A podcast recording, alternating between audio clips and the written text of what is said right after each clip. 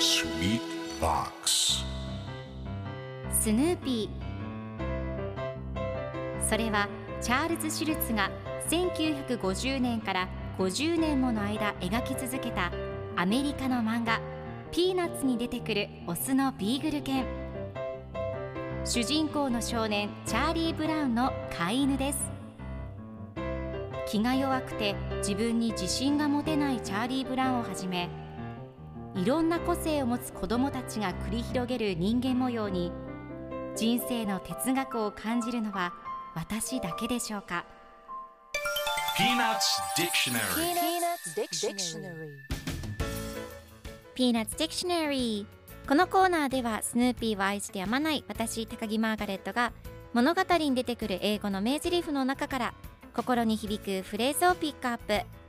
これを聞けばポジティブに頑張れるそんな奥の深い名言を分かりやすく翻訳していきますそれでは今日ピックアップする名言はこちら If you're not happy, Charlie Brown, it's probably your dog's fault.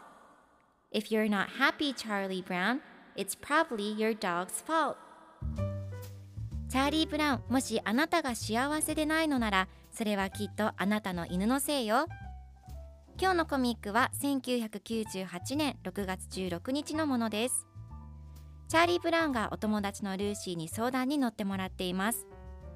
ルーシーが、チャーリー・ブラウン、もしあなたが幸せでないのなら、それはきっとあなたの犬のせいよ。あなたの犬はあなたを幸せにするべきなの。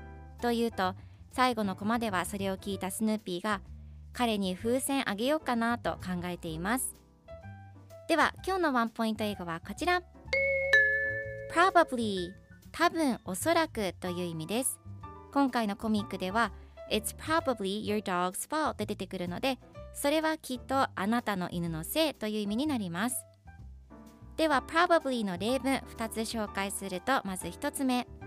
多分正しい多分本当 probably true 2つ目。今夜多分雨が降る。It'll probably rain tonight それでは一緒に言ってみましょう Repeat after me Probably Probably Good job! 皆さんもぜひ Probably 使ってみてください。ということで今日の名言は If you're not happy, Charlie Brown, it's probably your dog's fault でした。